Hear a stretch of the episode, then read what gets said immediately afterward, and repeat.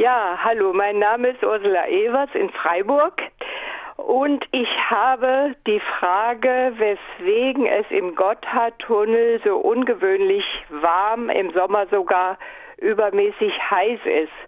Ich fahre ja öfter durch den Gotthardtunnel und jedes Mal habe ich diese Frage in mir. Es wundert mich deswegen, weil jetzt vor zwei Tagen war ich wieder durch den Gotthardtunnel gefahren.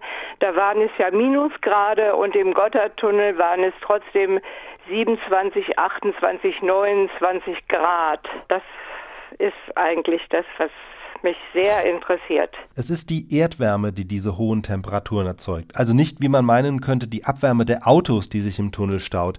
Denn dass das nicht sein kann, das kann man sich leicht klar machen. Erstens sind Autos, die in den Tunnel reinfahren, zwar warm, aber nicht so warm, im Winter schon gar nicht. Also sie mögen, wenn sie stehen, eine warme, kühle Haube haben, aber die Luft kann durch die Abwärme auch nicht wärmer werden, als es die Autos selbst sind.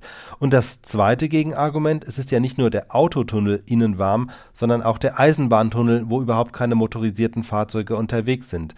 Also im neuen Gotthard-Basistunnel liegen die Temperaturen bei bis zu 40 Grad und sie wären noch höher, wenn der Tunnel nicht entlüftet und auf diese Weise gekühlt würde. Und diese Wärme kommt tatsächlich aus dem Erdinneren. Die Temperatur nimmt in der Erde ja mit der Tiefe zu, in der Erdkruste alle paar hundert Meter um drei Grad. Beim Gotthard liegen nun mehr als 1100 Meter Gebirge über dem Autotunnel. Das entspricht also einer Temperaturzunahme gegenüber der Oberfläche von mehr als 30 Grad. Beim neuen Gotthard-Basistunnel ist das Gebirge nochmal mehr als doppelt so mächtig. Da sind es mehr als 2400 Meter, die oben drüber liegen.